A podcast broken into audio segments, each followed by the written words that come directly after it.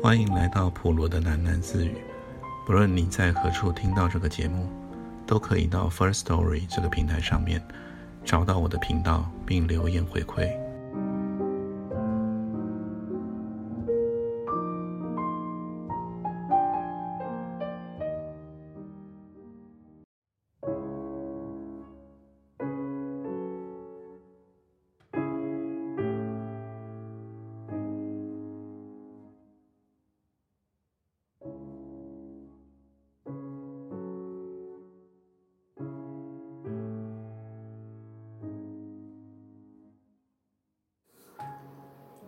君霞后来得知，辛小姐只是暂时的借居在河城。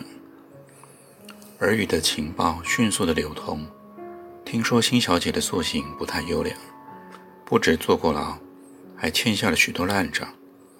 辛先生到处帮她摆平债务纠纷，又将她接来河城，在职员的宿舍里给她安置了一间房。辛先生自额。支付了食宿费，这件事倒还算廉洁。但是为什么清廉到了大家的待遇上头？辛先生的管理作风修改了，再迟钝的人也不难发觉，城里的伙食寒酸了些，工作却加了倍。据说是因为成本删减的关系，切身的损失最是令人反感。风评中的辛先生悄悄变了样，变得除了紧缩财务、修订一些繁复的管理条例，好像一时也找不出太多苛刻之处。幸好有辛小姐足供大家来火上添油。辛小姐刚来不久，就与城里的破产人传出了风流韵事，她倒贴小白脸的各种壮举。被大家当作笑话一般，传得人尽皆知。妹妹越是外向放浪，就越显出哥哥的严肃。本来就是不苟言笑的人，现在的辛先生看起来更加的不可捉摸，不通水火，不近人情。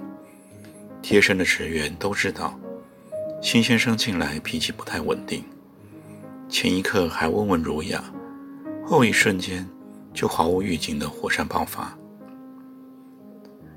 这现象啊，若是出现在女人的身上还好理解呢。人们私下这样语作消遣。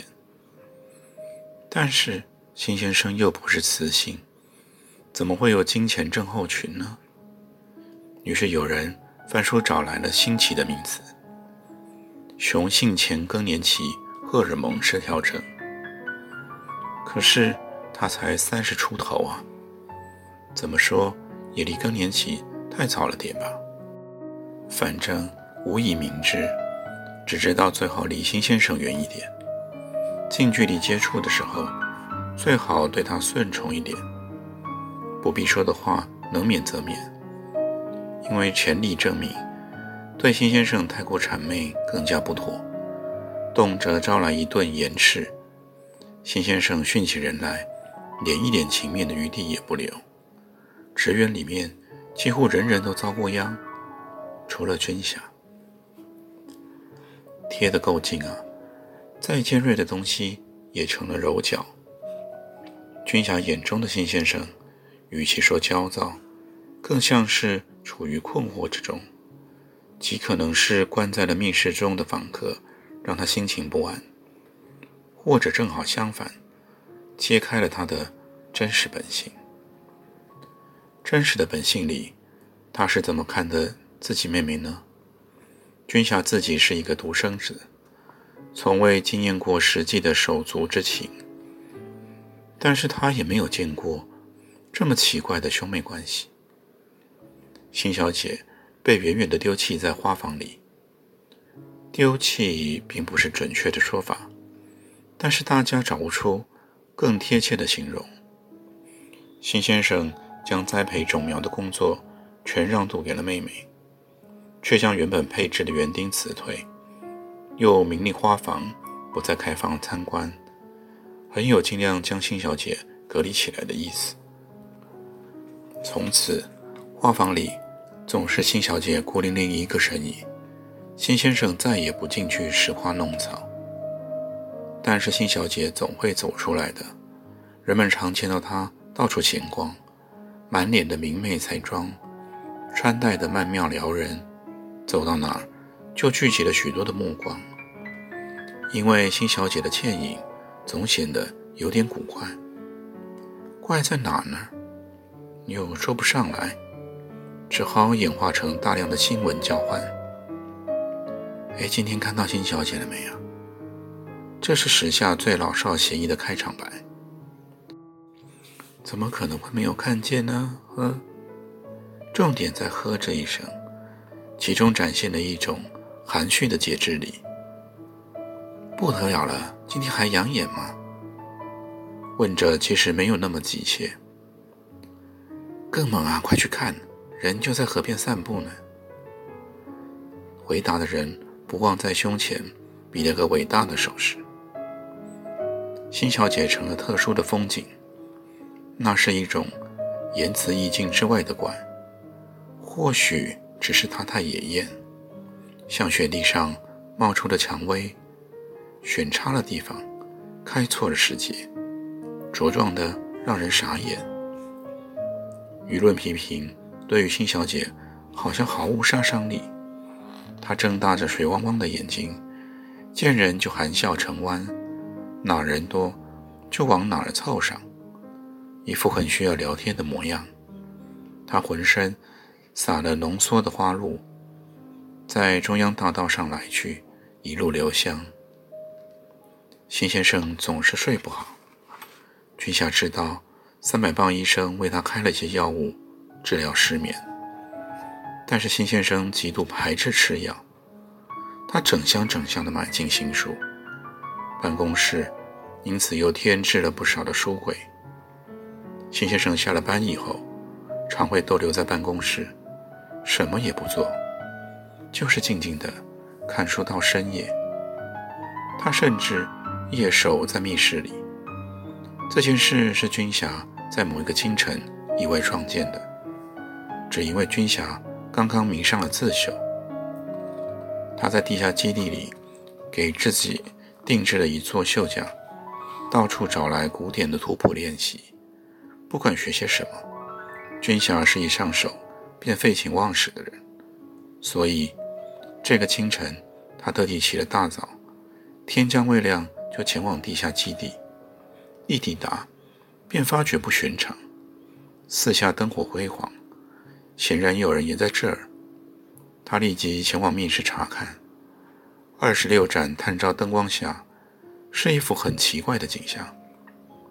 密室的门扇洞开，辛先生颓垂在椅子上，背朝外面，向着墙角而坐，而访客不知怎的离开了他的卧床，整个人就蜷缩在墙角。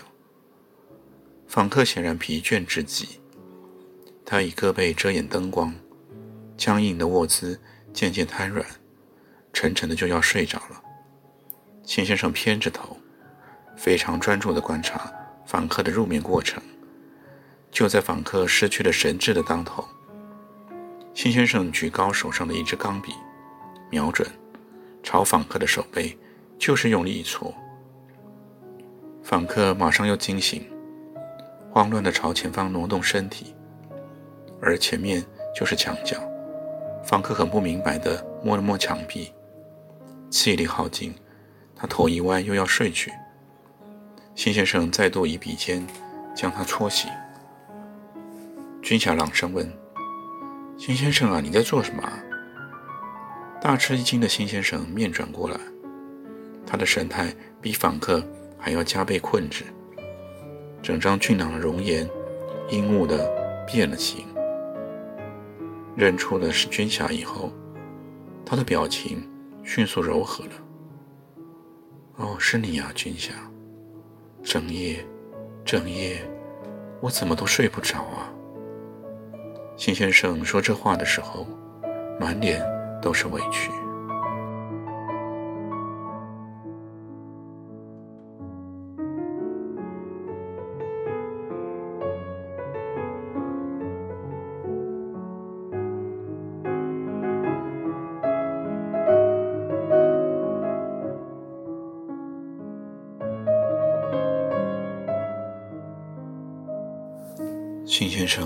太一样了。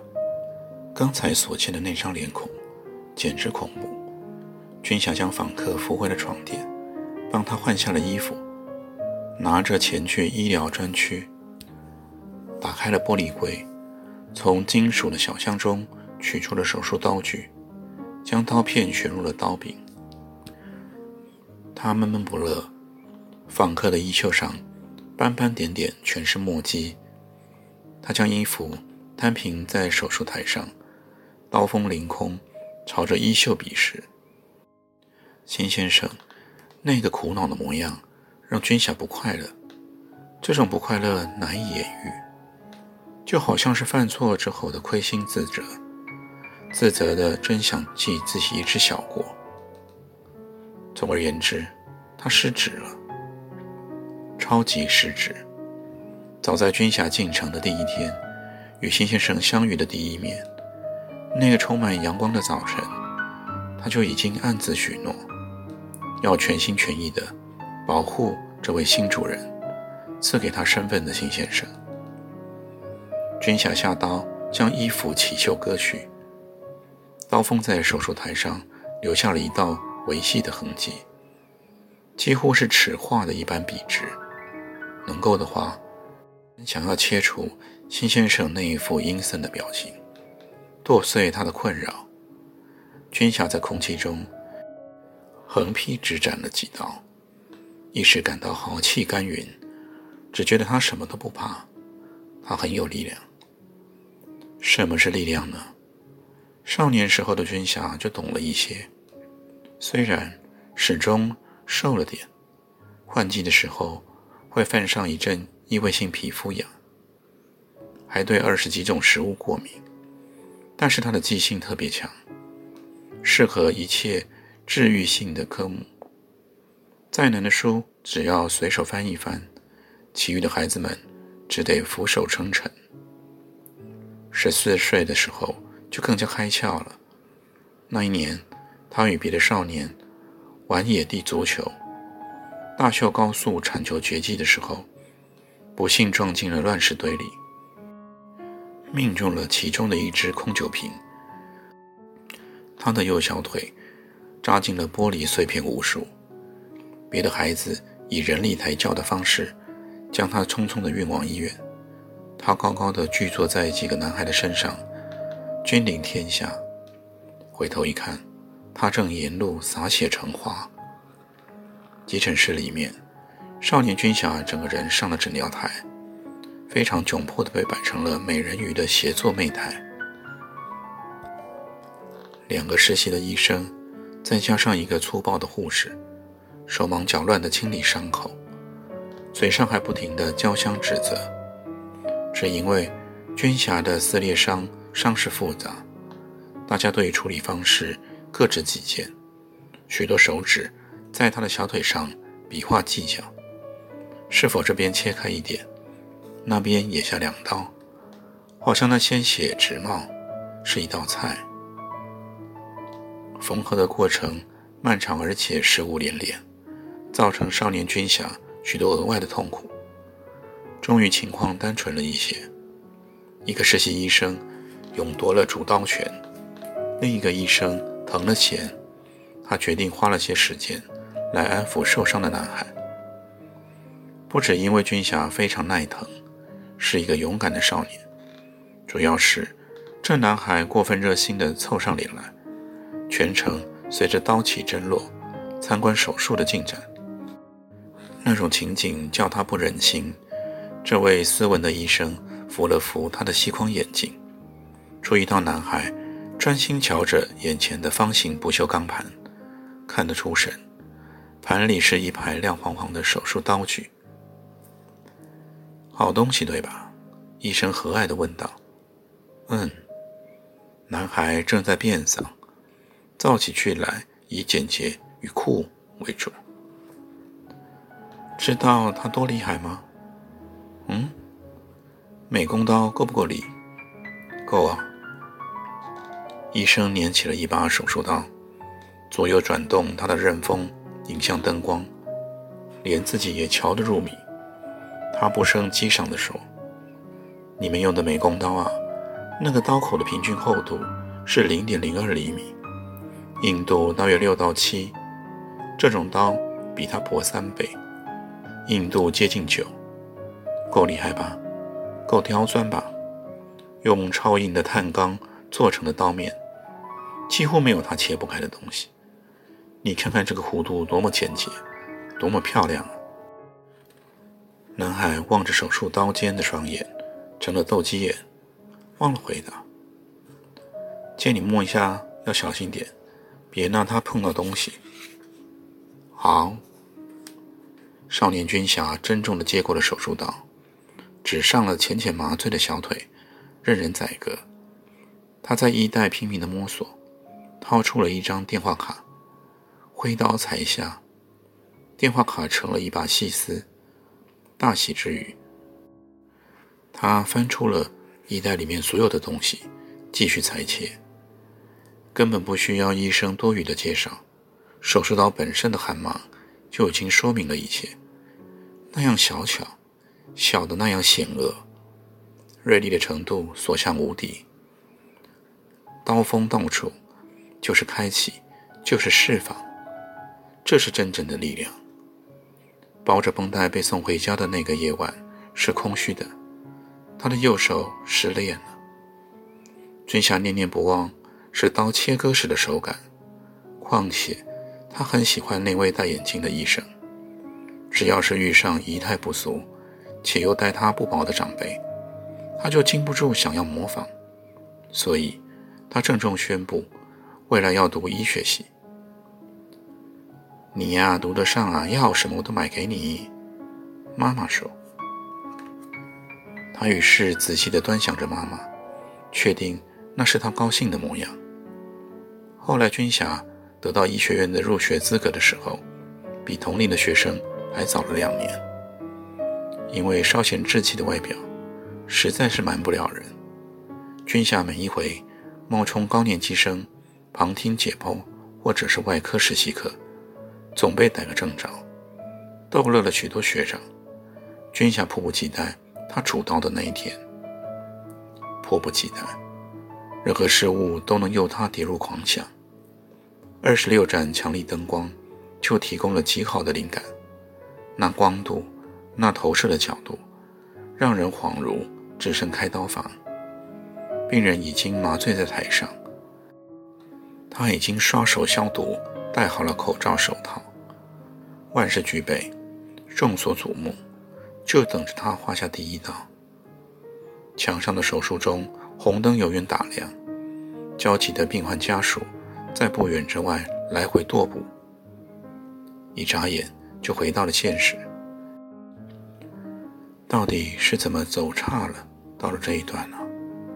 他早已经不再是个少年，不是学生，远离了医学院，变成一个服外役的小厮。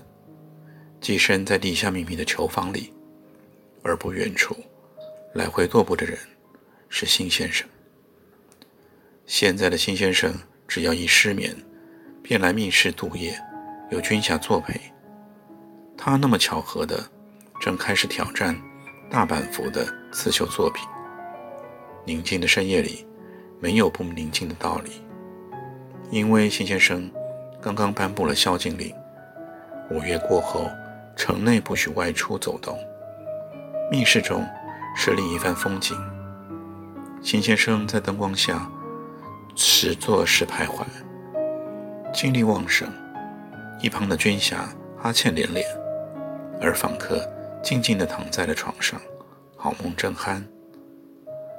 好梦正酣呢，访客不太介意外部干扰。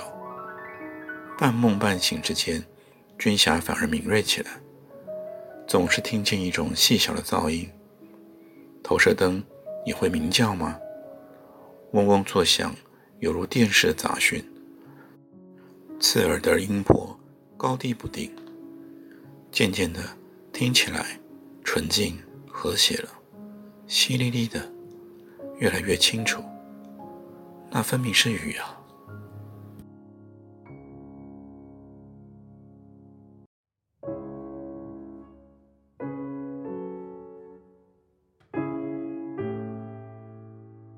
今天就先听到这里，我们改天见。